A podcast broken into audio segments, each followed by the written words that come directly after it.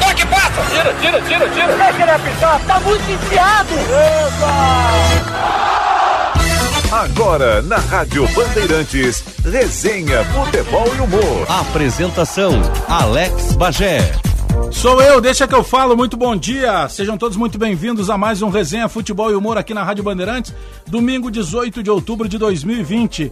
O Resenha que tem a produção do Henrique Lete, na Central Técnica o Vini Barassi. E hoje nós teremos como convidado o diretor executivo de futebol do Internacional, meu amigo Rodrigo Caetano. A gente vai falar sobre o começo do Rodrigo como jogador, como atleta, a lesão grave que acabou praticamente tirando a possibilidade que ele jogasse no futebol europeu e, claro, tratar um pouco das coisas do dia a dia de um diretor executivo de futebol. Você pode nos acompanhar também no Spotify. Vai lá e procura Resenha, Futebol e Humor. Eu quero também agradecer sempre o nosso patrocínio aqui, mandar todo um abraço especial para a equipe lá do marketing da Heineken Brasil, Marcos Porciúncula, Thiago Décimo, Lisandro, toda a galera que está sempre ligada aqui, porque nós temos o patrocínio de skin leve e saborosa.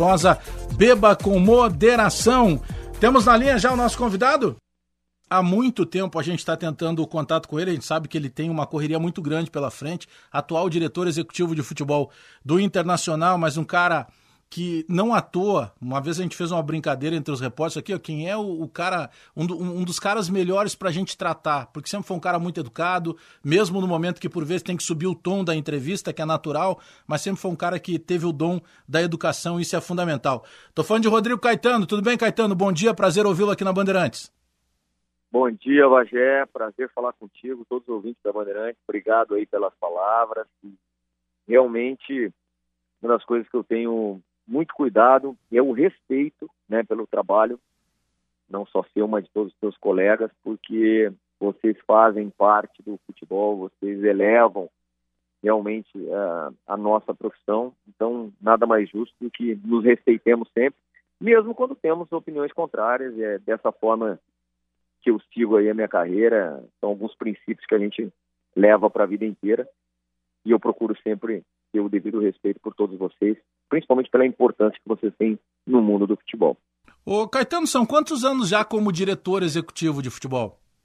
Bagé, são 18 anos já né, nessa função, e aí, claro, você for colocar aí o tempo de, de atleta também, profissional mais 13 e praticamente uns 10 como é, é, jogador de base, né? Então, eu te diria que esse ano, fazendo 50 anos de idade, 40 deles praticamente dedicados ao futebol e, e assim, é, tentando, né? Como eu sempre disse, é, fazer, acertar muito mais do que errar, mas principalmente com, com princípios que, que muitos deles inegociáveis, que é justamente essa questão do comprometimento com os clubes com os quais eu, eu eu trabalho e trabalhei, e, o respeito principalmente, né, com, todos os colegas de profissão, todos os agentes de profissão, né, sejam empresários, dirigentes estatutários, uh, imprensa e principalmente atletas e, e, comissão técnica, né, eu acho que é, é, muito do meu trabalho ele diz respeito à relação que você constrói com todos esses agentes importantes do meio do futebol. Ô, Rodrigo Caetano, como que surge o teu contato com o futebol? É uma família que já tinha jogadores, eh, já tinha esse contato. Como é que surge essa tua possibilidade de, de iniciar lá na base do Grêmio? Como é que acontece o futebol na tua vida? Pois é, Bajé, eu tenho, eu tenho um tio meu que, é, que jogou futebol profissional, né, chamado, na época chamado Salazar, e, e ele jogou né, na base do Grêmio, jogou no Esportivo de Bento, jogou em alguns clubes no interior do estado, e aquela história, você garoto, como na época, diferentemente de hoje dos meus filhos, né, mas é, das crianças em geral, que tem mais outras tantas opções, na nossa época, ou jogava bola, jogava bola, né? Então, assim, você acaba cre é, crescendo tendo uh, os seus ídolos, aqueles que você tem na sua família que tenham é, jogado profissionalmente. No caso do meu tio foi isso, mas aí eu sempre tive um incentivo muito grande, né, da minha família, do meu pai principalmente, e já com 10 anos de idade eu ingressei na época nas escolinhas lá, lá do Grêmio, viajando de Santo Antônio da Patrulha para Porto Alegre, até aproximadamente meus 13 anos de idade, ir morar em Porto Alegre, ir morar em Porto Alegre, já porque a exigência já era um pouco diferente. E foi dali, segui, segui adiante e nunca mais me desvinculei do futebol. Claro que hoje numa, numa função diferente. Mas aí, Caetano, aí tu começa, a gente tá falando do, do teu início, né, como jogador de futebol, é, tu é lançado no time do Grêmio pelo Evaristo? Isso, eu acabei subindo com, com o professor Evaristo na época, cheguei a pegar Cláudio Duarte, Sani, uhum. e na verdade quem, quem me deu a oportunidade como titular né, na época foi o falecido Valdir Espinosa, né, que é uma figura ímpar também, mas o, o qual eu tive, como eu disse, na minha formação e principalmente depois do convívio né, com esses técnicos, a possibilidade também de, de terminar minha formação ali como atleta profissional. Depois eu acabei sendo vendido é, ao Mojimirim na época, ter participado daquele famoso carrossel caipira, liderado pelo Vadão, também, saudoso Vadão, né? E, bom, Bagé, depois eu voltei pro, pro, pro Rio Grande do Sul, né, em 1994, para jogar no Brasil de Farroupilha, onde eu também criei uma identificação, conheci grandes figuras, né? Inclusive o teu irmão, meu amigo pessoal até hoje, o Ronaldo Bagé, grande treinador, que eu aprendi muito também. Tive a oportunidade de trabalhar com ele no Brasil de Farroupilha. E, bom, aí eu construí mais a minha carreira no Rio Grande do Sul, até ter tido a minha fatídica lesão lá em 97. Peregrinei em alguns tantos clubes, os quais eu só tenho boas lembranças. E conduzi a minha carreira até 2003 como atleta profissional, claro que já com um viés de queda depois de 97, apesar de ter jogado até fora do país, mas já numa, numa idade já um pouco avançada. Quando eu recebi o convite do Carpegiani e do, do Valdir Silveira, lá o Foguinho, para trabalhar com eles no RS, aquelas, aquela coisa, né, mas é uma oportunidade que me surgiu aos 33 para 34 anos e que eu sempre que posso eu reconheço isso como uma grande oportunidade da minha vida, porque não é fácil hoje para um atleta, né, é, é, parar num dia e no outro já estar trabalhando. E muitos foram muito mais talentosos dentro do campo do que eu, sem dúvida nenhuma, e que muitas das vezes não têm a oportunidade de seguir no meio do futebol. Eu tive essa oportunidade por essa, pelo convite dessas duas pessoas. Acabei terminando a minha formação acadêmica, né, na qual eu me formei em administração de empresas, depois fiz MBA em gestão empresarial para seguir justamente nessa uh, gestão né, uh, do esporte, aí sim, fora do campo. Agora, Rodrigo Caetano, uh, toca num ponto que ia ser a minha próxima pergunta para ti, que é o RS, né? O RS, ele começa como um projeto de revelar e revelou tanta gente boa, tantos jogadores que, alguns ainda atuando em alto nível uh, na Europa hoje, como o Thiago Silva, e, e ali é a tua primeira oportunidade. Quantos jogadores tu lembra que passaram ali que acabaram estourando? Porque muita gente ah, acabou explodindo na Europa, né? É, muito, muito, muito, Bagé. Bom, a, a, dupla de zaga, né, o Thiago Silva e o Naldo, eles são uma referência nisso. O próprio Ederson Meia também, que jogou, né? Ah, verdade. Olympique de Lyon, seleção brasileira. Naldo também. Tanto o Naldo teve passagem por seleção brasileira. Tiveram outros tantos, Mauro Centroavante, Marcos Rogério. É, aí foram outras gerações, né? Eu fiquei de, de 2003 até o final de 2004. E, e, realmente era um projeto na época muito ousado, né, Bagé? Porque no momento que, que, que, estava iniciando a questão da Lei Pelé e, e, e, eles, na verdade, fazendo um investimento pessoal nesse negócio, mas o modelo de negócio era muito bom e de formação também, né? E não ficou só nos atletas, tiveram vários profissionais formados na RS, né?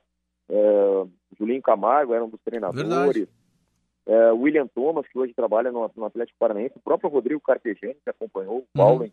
em, em vários é, em vários clubes, quer dizer, muitos ali realmente com a formação lá, profissionais de fisioterapia, de preparação física, quer dizer, era um, era um projeto que na época, se você for lembrar, surgiu meio que como a Ubra, claro que a Ubra com outro um outro modelo diferente né, de negócio, mas também que teve êxito né, no, seu, no seu momento.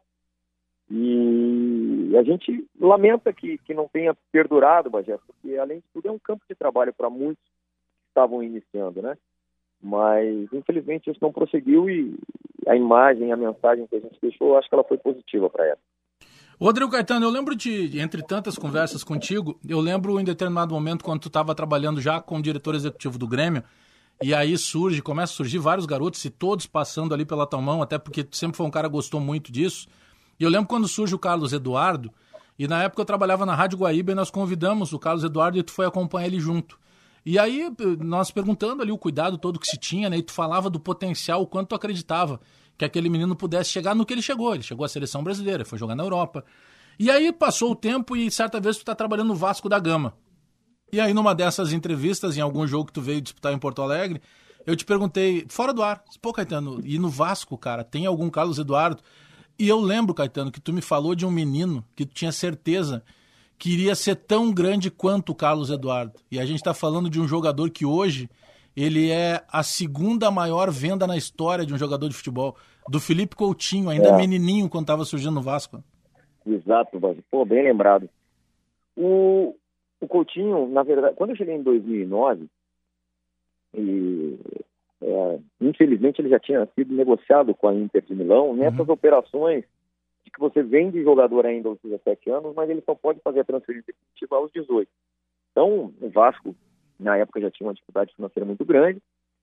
E eu cheguei depois do Vasco ter caído, né? Então, nós tivemos uhum. toda aquela saga da volta é, da Série B para a Série A. E, e, foi uma mescla de jogadores aí que nós buscamos, né?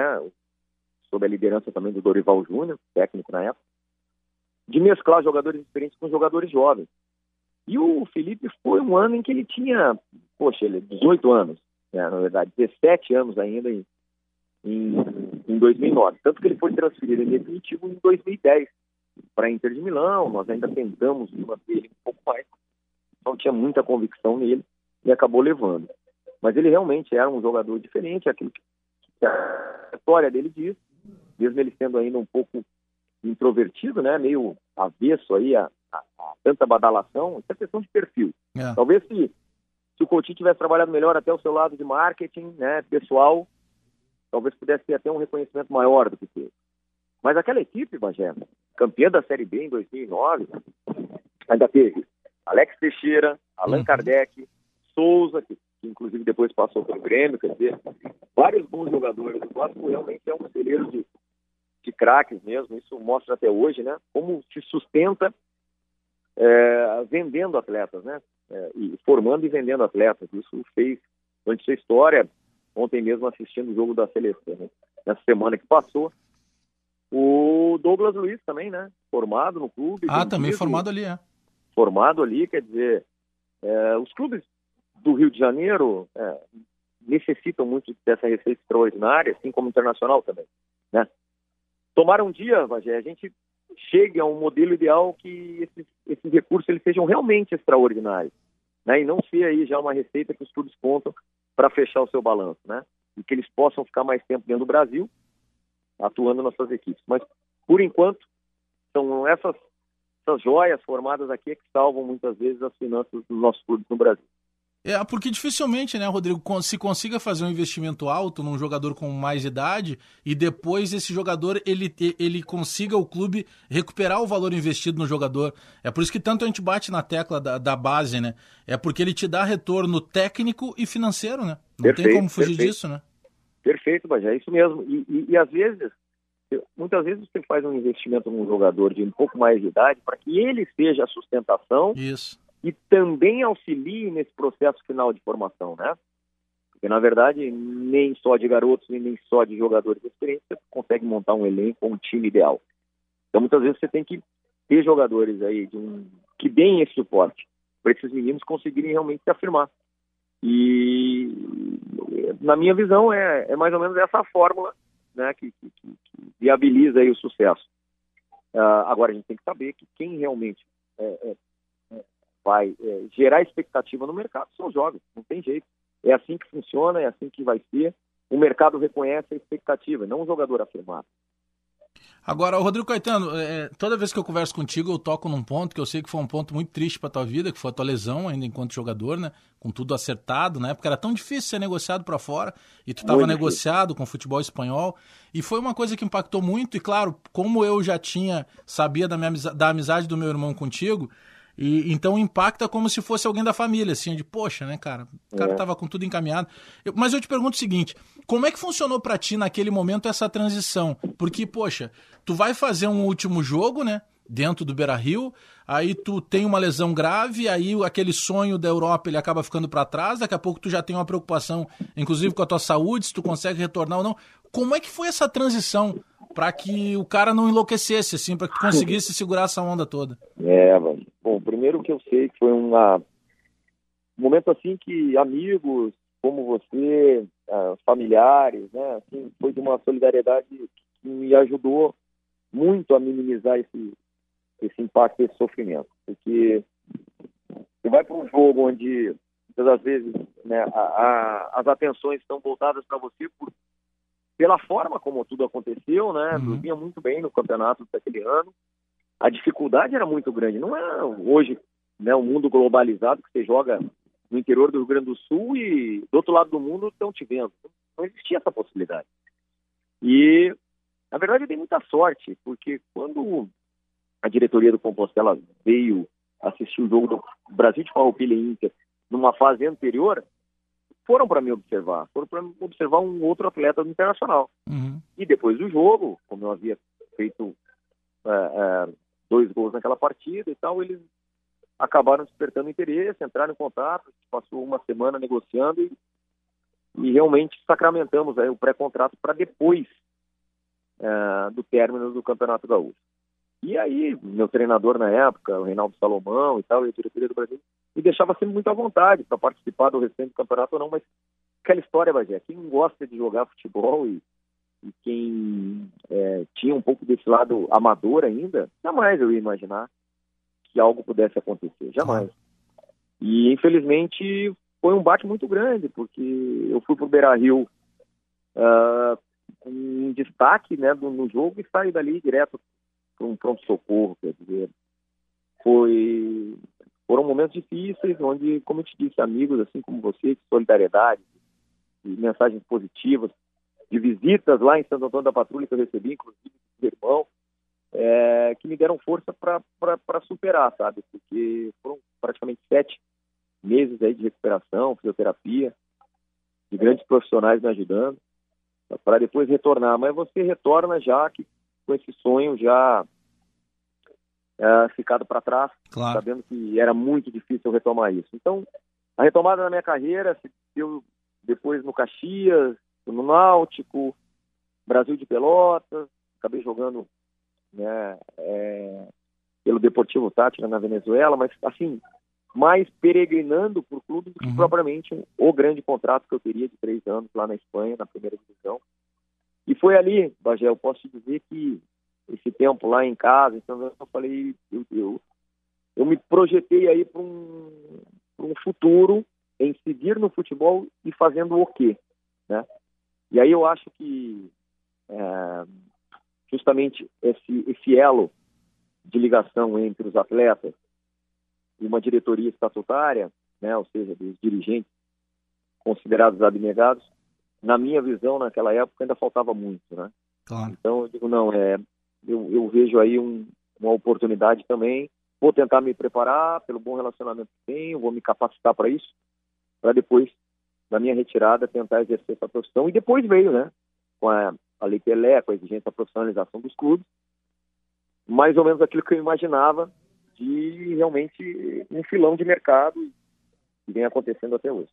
Agora, Caetano, claro que tem, tem a tua família envolvida o tempo inteiro, né? Tua esposa, teus filhos, as pessoas mais próximas. Claro que é uma situação, tu estava preparado com essa cabeça para conseguir. Tu é um desbravador nessa, né, nessa função de diretor executivo de futebol.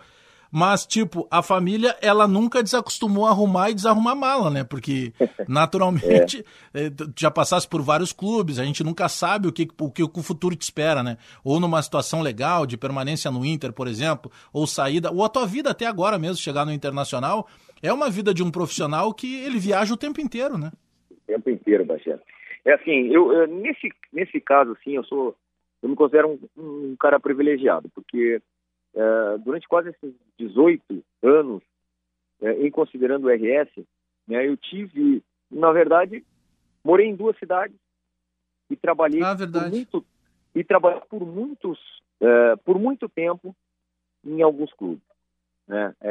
Porque na época no Grêmio foram quatro anos, no RS dois, lá no Rio de Janeiro eu fiquei dez anos, né? Uhum. Quatro no Flamengo, quatro no Vasco, dois no Fluminense, e agora estou há dois anos e vou fechar dois anos e oito meses aqui no Internacional. Então, assim, muito por conta, Bagé, porque eu sempre prezei muito a questão de cumprir os meus contratos. É natural para o profissional, em qualquer área, na sua, na minha, né, de atleta, de comissão técnica, mesmo você trabalhando, ter é, convite, intenção, sondagem, desde aquilo. Mas eu acho que o que me fez encerrar os ciclos foi justamente essa mensagem que eu consegui passar para o mercado de cumprir os meus ciclos e cumprir os meus contratos.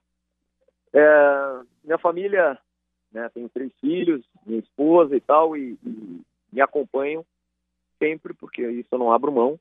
Então, na hora de fazer uma mudança, na hora de fazer um movimento desse, é, eu discuto muito antes com quem normalmente está me contratando, com quem realmente é, me está apresentando o projeto. Tudo né? é pesado, então, né? Sim, porque tem que ser algo que de muita convicção de ambas as partes, né? Hum, não, a minha função ela não é apenas ir lá, vou gerenciar o departamento de futebol e baseado somente no resultado de campo. É muito pouco. Tem que haver por parte do dirigente que está me contratando um entendimento do que, que é a minha função, né? E para que que eu estou sendo contratado? porque isso é que vai dar longevidade né, na, na, na, relação essa com o clube. E por isso mesmo que eu não abro mão de, de levar minha família, fazer toda a mudança, uh, crianças na escola, porque quando eu vou para um clube, meu nível de comprometimento é, é 110% até o meu último dia. E não vai ser diferente aqui no Inter, até a decisão né, de continuidade ou não. Deixa eu aproveitar, Rodrigo Caetano, eu vou te pedir só um, um minuto aí, um minutinho, porque a gente vai para um rápido intervalo comercial, é ligeirinho, sempre para skin, leve saborosa, beba com moderação e a gente já volta com mais resenha, recebendo hoje Rodrigo Caetano.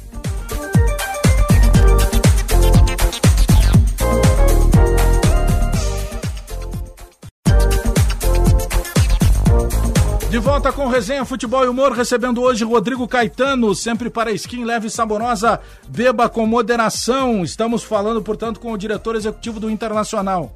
Caetano, o, o, um cara que foi, que pena que, que, que, muitos não tiveram a condição de te ver jogar, porque tu, tu era um cara é, altamente qualificado. É, é, muito legal falar contigo sobre essas situações, porque sempre diz o seguinte, cara, eu, eu tu nunca transformou a tua lesão em algo assim, pô, cara, rompeu um sonho. Não, rompeu um sonho, mas eu tinha outros objetivos, eu levantei a cabeça, eu segui Exatamente. em frente. Mas o que chama a atenção é que naquele momento era, era, era mais difícil o jogador brasileiro sair, tu estava indo para uma primeira divisão da Espanha, que hoje chamam de La Liga, tu ia jogar contra os grandes. E pela qualidade é. que tu tinha, muito provavelmente tu fosse te destacar também.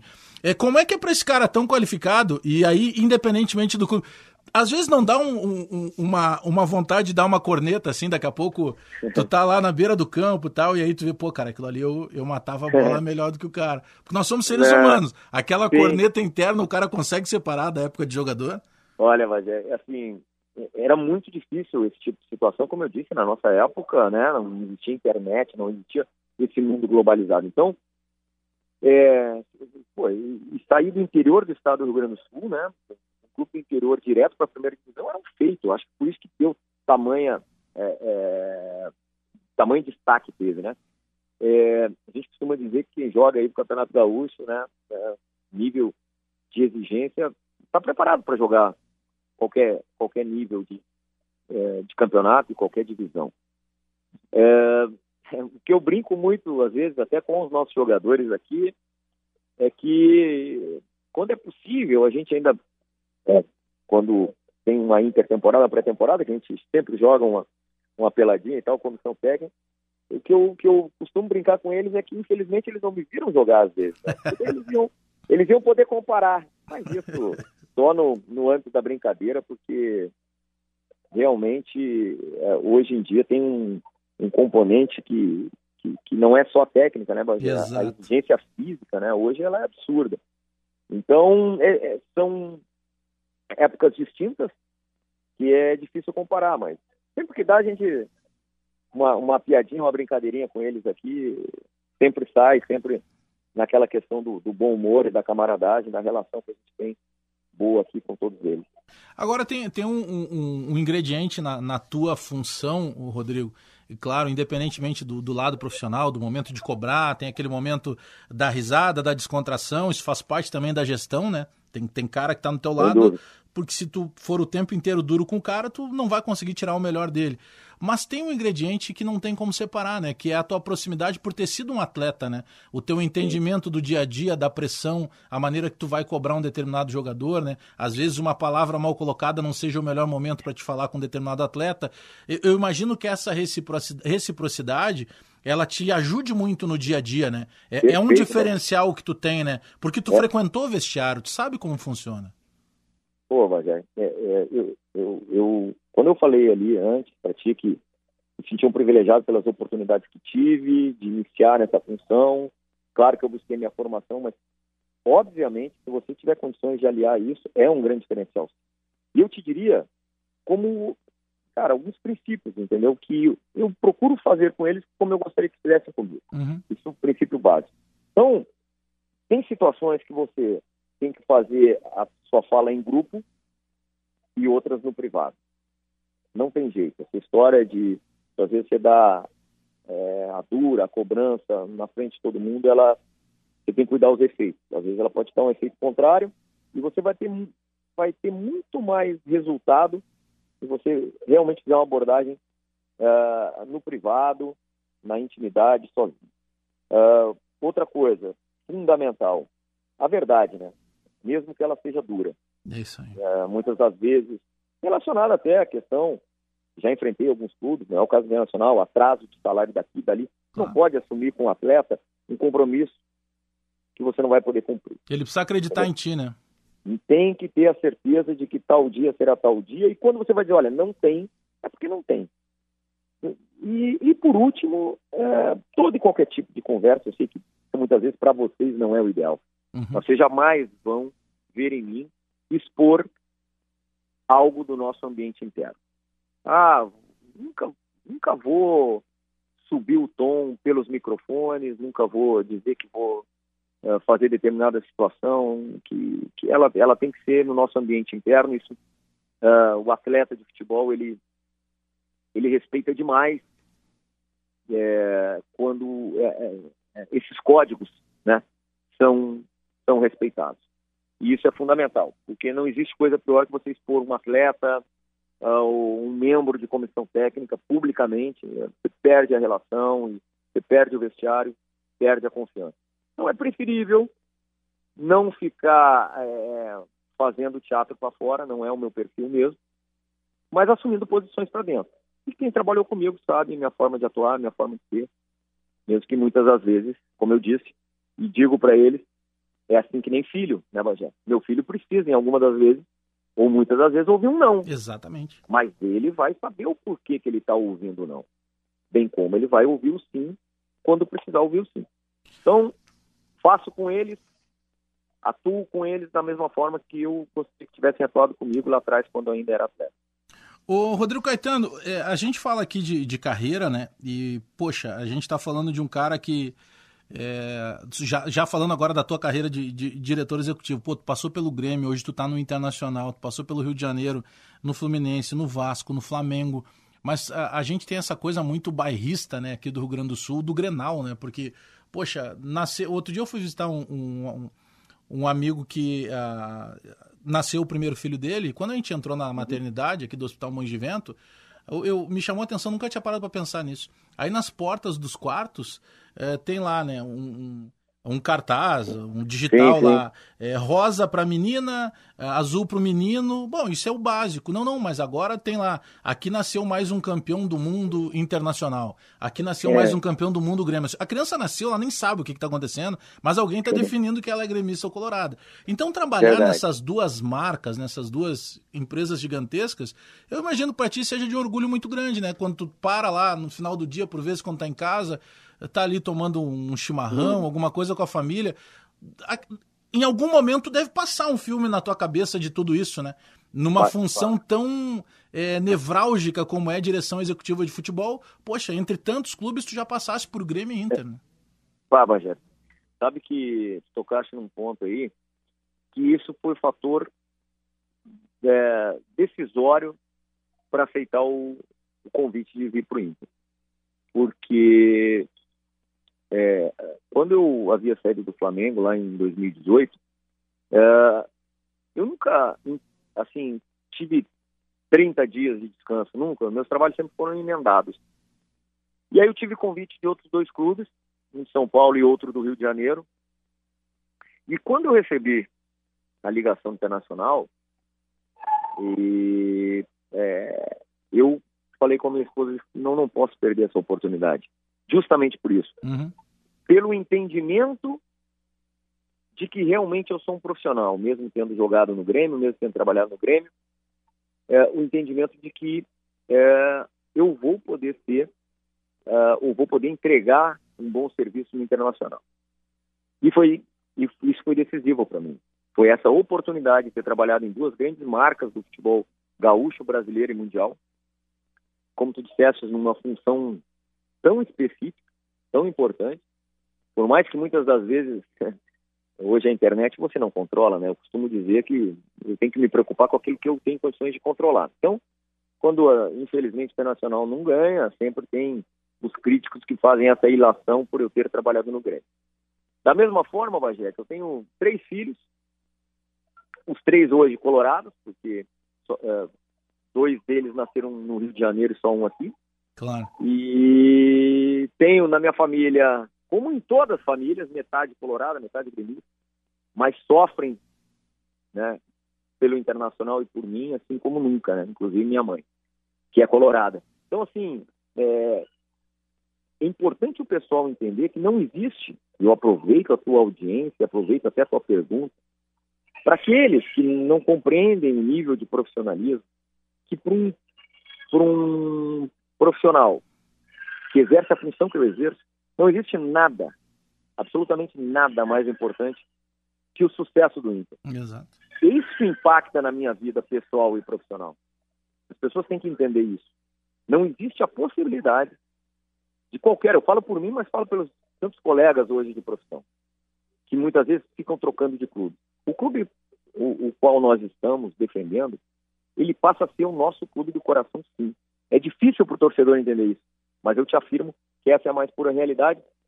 E hoje não tem como, a, a, não existe nada mais importante na hora do, de uma vitória, é, você ficar na euforia e na hora da, da, da derrota, a frustração nos jogos internacional. Isso vai ser enquanto eu aqui estiver e, como eu disse, o nível de comprometimento ele é total e impacta na minha família. Então, é, isso fez total diferença de eu estar hoje no Inter. O fato realmente de, de, de ter essa grande oportunidade, de, conhecendo a nossa aldeia, né, Lagé, ter trabalhado no, em duas grandes marcas. Ô, Rodrigo Caetano, sobre o Flamengo ainda, eu lembro que na, na tua passagem pelo Flamengo foi um ponto ali fundamental de gestão do clube, né? Porque era o Flamengo vinha de, de, um processo de, de conseguir reduzir endividamento, de deixar um lastro financeiro, e tu sabe que isso é uma coisa que, claro, seriam para outros e outros programas, porque a uhum. função do diretor executivo de futebol, por vezes, ela acaba sendo até depreciada, subvalorizada. E, e, eu penso que muito mais por ignorância até nossa da imprensa mesmo.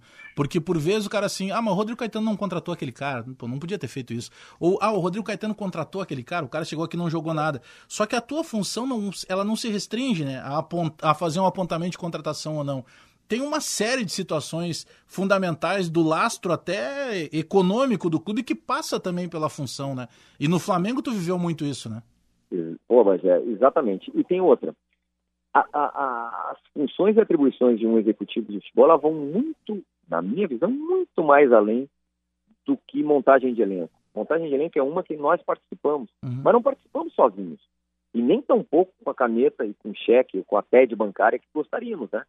Então, assim, e eu não tenho como filosofia, isso é pessoal meu, não tenho como filosofia, princípio, ganhar de, co de qualquer forma, de qualquer jeito.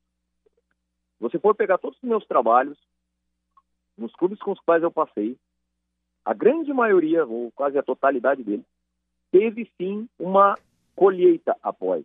Claro. Mesmo ganhando durante, mesmo durante a minha passagem, ela não foi interrompida, ela não teve retrocesso depois disso. E eu vou te fazer um breve histórico disso. Mas, no caso específico, eu sou um cara que procuro respeitar demais o orçamento dos clubes. E muitas das vezes até confrontando treinadores. Porque para o treinador o resultado de campo é o que somente importa, óbvio, é o trabalho dele. Mas ele não pode ser de qualquer forma. Eu não posso ter a irresponsabilidade de criar um déficit maior para o clube, não respeitar o orçamento. Não, eu prefiro ir lá e dizer das dificuldades para que o próprio torcedor tenha esse entendimento, mas vou trabalhar sempre com a responsabilidade, principalmente financeira. E é, não é muito diferente nessa né, questão da reconstrução, Bajé. A grande maioria dos clubes, eu te diria que assim, uh, no Vasco foi assim, foi uma escalada, desde uma, uma Série B até um título de Copa do Brasil inédito, no qual nós participamos, vice-campeonato brasileiro. Depois, mesmo saindo do Vasco, no ano seguinte, o Vasco foi é, é, chegou umas quartas de final de Libertadores, né? Lembremos bem daquele lance do Diego Souza com o Cássio, né? O Vasco ali podia ter eliminado o campeão da, Incrível, né? da Libertadores. Eu já não estava mais, eu estava uhum. no Fluminense.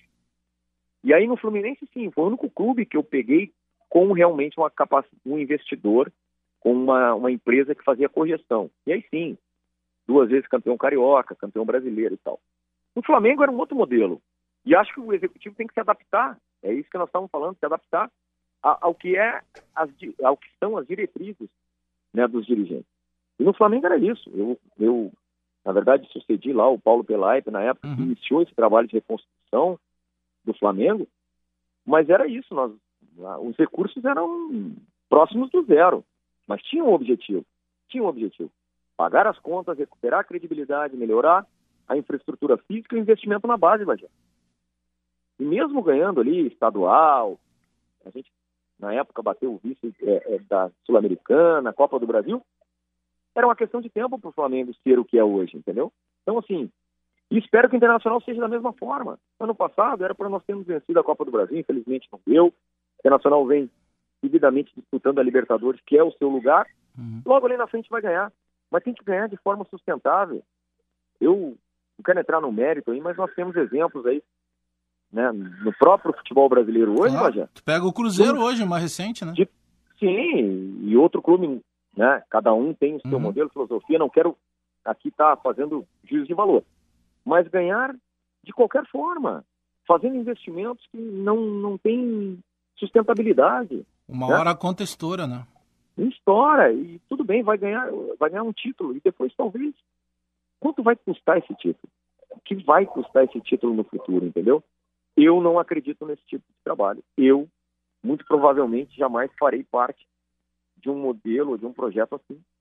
Prefiro preparar para que alguém ganhe ali na frente do que ganhar de qualquer forma, onerar o clube e depois ficar com essa marca, com essa pecha de quem realmente inviabilizou o clube para o futuro. Mas, ô Rodrigo Caetano, eu vou te dizer o porquê que eu levantei essa questão. E eu queria justamente a tua explicação, porque eu queria te oportunizar uma situação, quando eu falei agora há pouco, que por vezes é por ignorância da imprensa. Sabe por que eu estou dizendo isso? Porque agora, um tempo atrás, eu acho que foi no final do ano passado, depois que o. Foi depois que o Flamengo tinha sido campeão brasileiro, algo assim. Talvez tu vá lembrar. Teve uma entrevista tua depois de um jogo que, que perguntaram. Eh, foi antes de tu renovar com o Internacional. Talvez tu lembre uhum. agora eu te citando isso. E, e eu estava já comentarista aqui da Rádio Bandeirantes, e aí tu foi para a entrevista coletiva e tu foi perguntado sobre a situação de, de contrato e tal, porque tu estava sendo procurado na época, não sei se pelo Atlético Mineiro, ou surgiu o interesse uhum. de outros clubes na tua contratação. E aí tu disseste o seguinte, é, só olha, eu cumpro os meus contratos sempre. Eu vou cumprir o contrato que eu tenho com o Internacional. Então, quanto, tipo, quanto isso, vocês não se preocupem, eu não vou largar o contrato do Inter para assumir um outro. E aí tu citaste o seguinte: eu só não cumpri contrato até hoje na minha vida com o Flamengo porque o Flamengo interrompeu o contrato uhum. e não por minha vontade. E aí tu finalizasse a entrevista, essa, essa resposta dizendo o seguinte: inclusive o trabalho lá foi feito e vocês devem estar tá vendo aí pelo resultado. E aí, quando volta para mim, Rodrigo, e eu tô, como eu te fiz essa crítica no ar, eu tô uhum. usando o ar também, o microfone da Bandeirantes, para te dizer, ali era ignorância minha. Porque eu não tinha noção do trabalho, é, do que, que era a função exata de um diretor executivo de futebol. E eu te critiquei muito por essa colocação.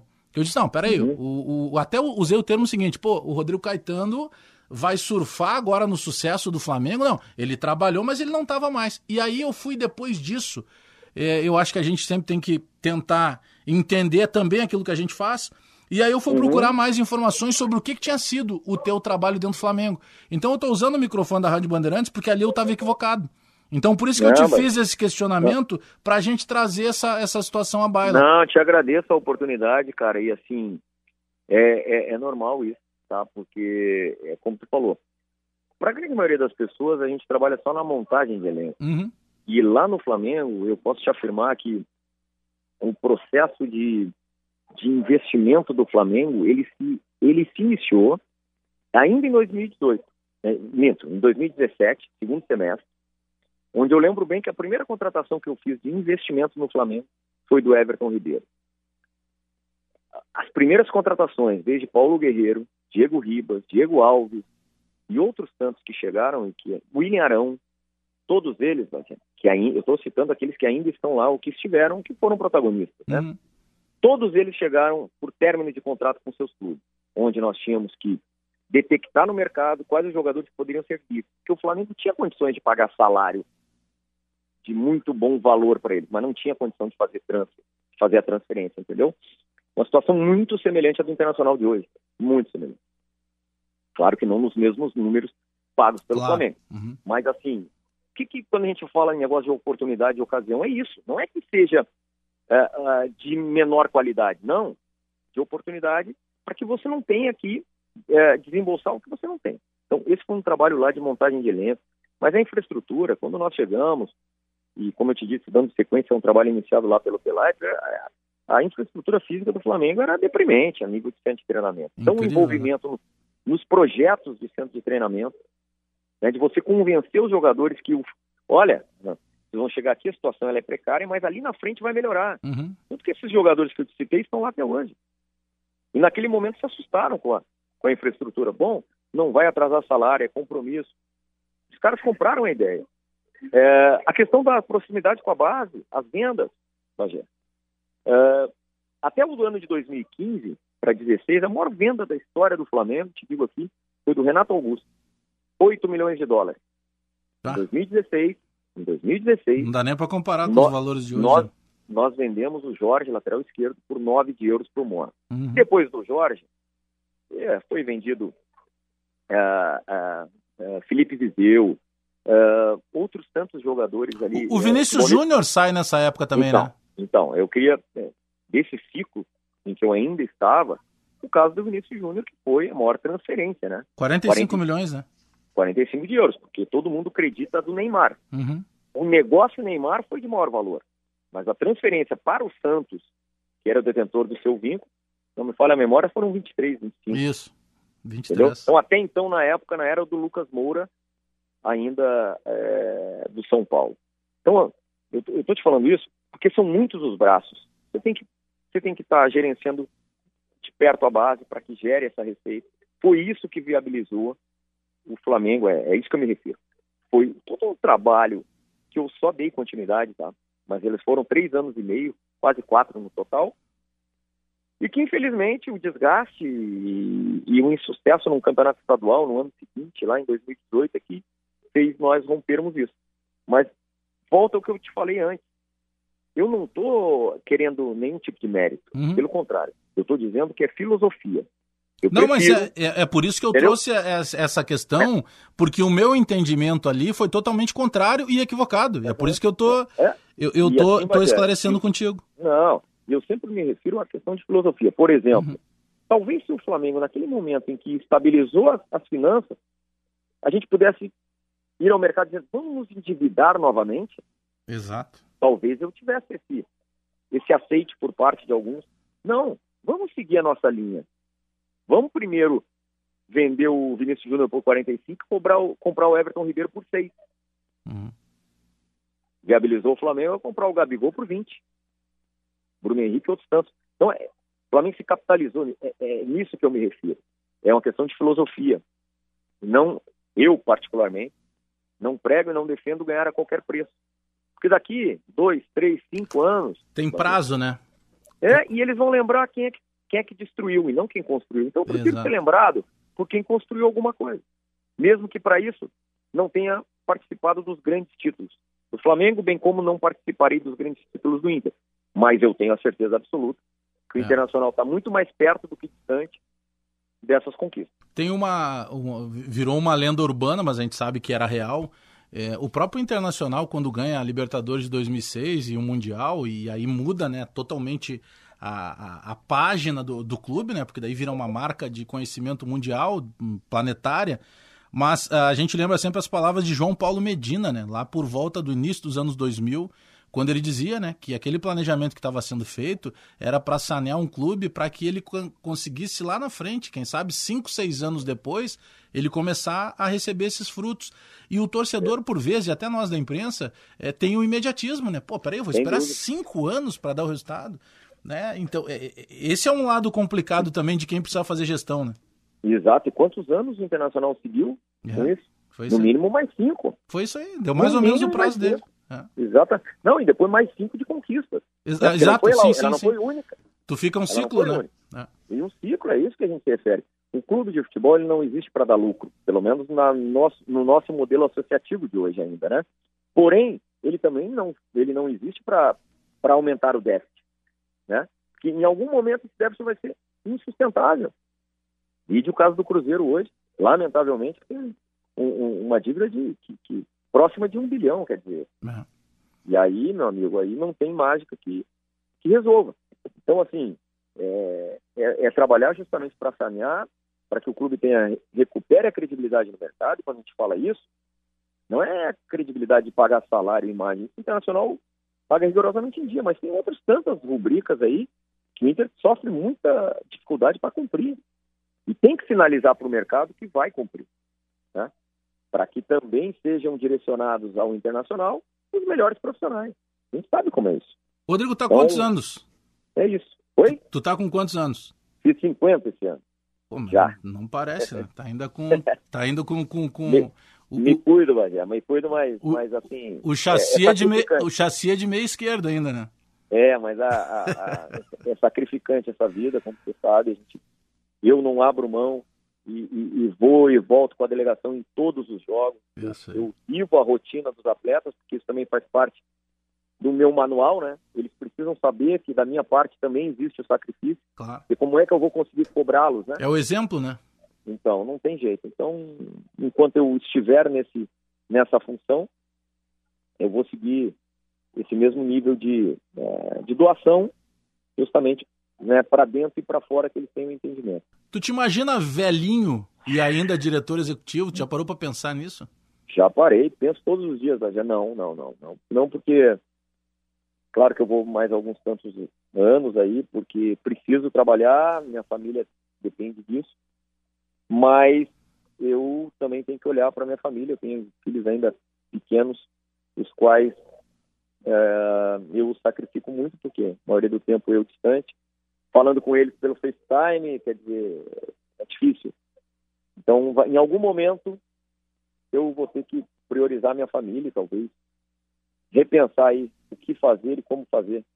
Mas ainda vou aí, muito provavelmente, aí, uns 5, 6 anos aí pela frente. Se. Deus, Nosso Senhor, me permitir. Vai, vai com certeza. Rodrigo Caetano, eu quero te agradecer muito obrigado. A gente estava um tempo aí tentando já esse contato contigo para falar e teria muitas outras coisas ainda para a gente falar, de, de, até coisas mais leves. Mas eu quero te agradecer muito aí e parabéns pelo teu trabalho e principalmente pela maneira que tu consegue. A gente sabe que o, o futebol ele é desgastante. Eu imagino quantas e quantas noites de sono talvez tu diminua a quantidade de dormir em função de tanta é. pressão, de um jogo que não deu certo, da entrevista que não foi legal, da pressão da torcida, o, o, o frentista quando chega para abastecer no posto de combustível, daqui a pouco o cara chega e te faz uma cobrança. Então, obrigado aí pelo é. tempo com a gente não, aqui. É. Eu que quero te agradecer a oportunidade, principalmente a, a oportunidade da pauta, a oportunidade de fazer essa entrevista, falar um pouco mais da minha vida contigo, que é uma pessoa que eu prezo muito, sabe, a amizade que eu tenho pelo teu irmão, a amizade principalmente gratidão, né? Eu aprendi muito com ele. É, os, os, os, melhores momentos da minha carreira de jogador, o, o Ronaldo Bagé, né, para diferenciar de ti, do Alex, é, ele estava comigo, quer dizer, e eu tenho muita gratidão, assim, e é uma oportunidade, eu que eu que estou sendo privilegiado em poder falar contigo. E quanto a essa questão da pressão, do sono, realmente, é, cara, é um negócio que, que, que massacra demais. já estou acostumado de que é, sempre a gente vai ficar com ônus, né? E, principalmente ser pai dos filhos feios, né? Normalmente é assim. É, às vezes o jogador que dá certo foi alguém, né? Mas quando dá errado, essa cruz é minha, não tem problema nenhum. Já isso já está no, no pacote, já estou acostumado, vivendo isso muito tempo. O que importa é que lá na frente, como eu te disse, é, o trabalho seja reconhecido através de construção e não de destruição e de muito mais acertos do que erros. É, é, esse é o, é o legado que eu procuro deixar nos clubes pelos quais eu passei espero que no Internacional seja assim também, tá? Mas eu, de coração, muito obrigado, agradeço demais aí a oportunidade, a audiência de vocês e ao te agradecer, eu gostaria também de agradecer os teus colegas aí também que sempre foram muito respeitosos em relação à minha pessoa e ao meu trabalho. Tá bom? Valeu. Caetano, mais uma um vez, abração. obrigado. Bom jogo aí, fica com Deus. Valeu, um abração grande, viu, Bagé? Valeu. Obrigado mesmo. Que isso, Valeu, eu agradeço. tchau. tchau. Valeu, muito obrigado, Rodrigo Caetano. Abraço em todo mundo. Obrigado para quem ficou com a gente aqui. Faz o seguinte: deixou a skin gelando como faz o Vini Barassi, então agora já pode abrir, porque skin é leve, é saborosa, mas você precisa beber com moderação, como qualquer bebida de álcool. Muito obrigado pela audiência de todos. Domingo que vem a gente está de volta, 10 da manhã, com mais um Resenha Futebol e Humor, que tem a produção do Henrique Lete e a central técnica de Vini Barassi, sempre para skin leve e saborosa. Beba com moderação. Bom domingo para todos. Tchau!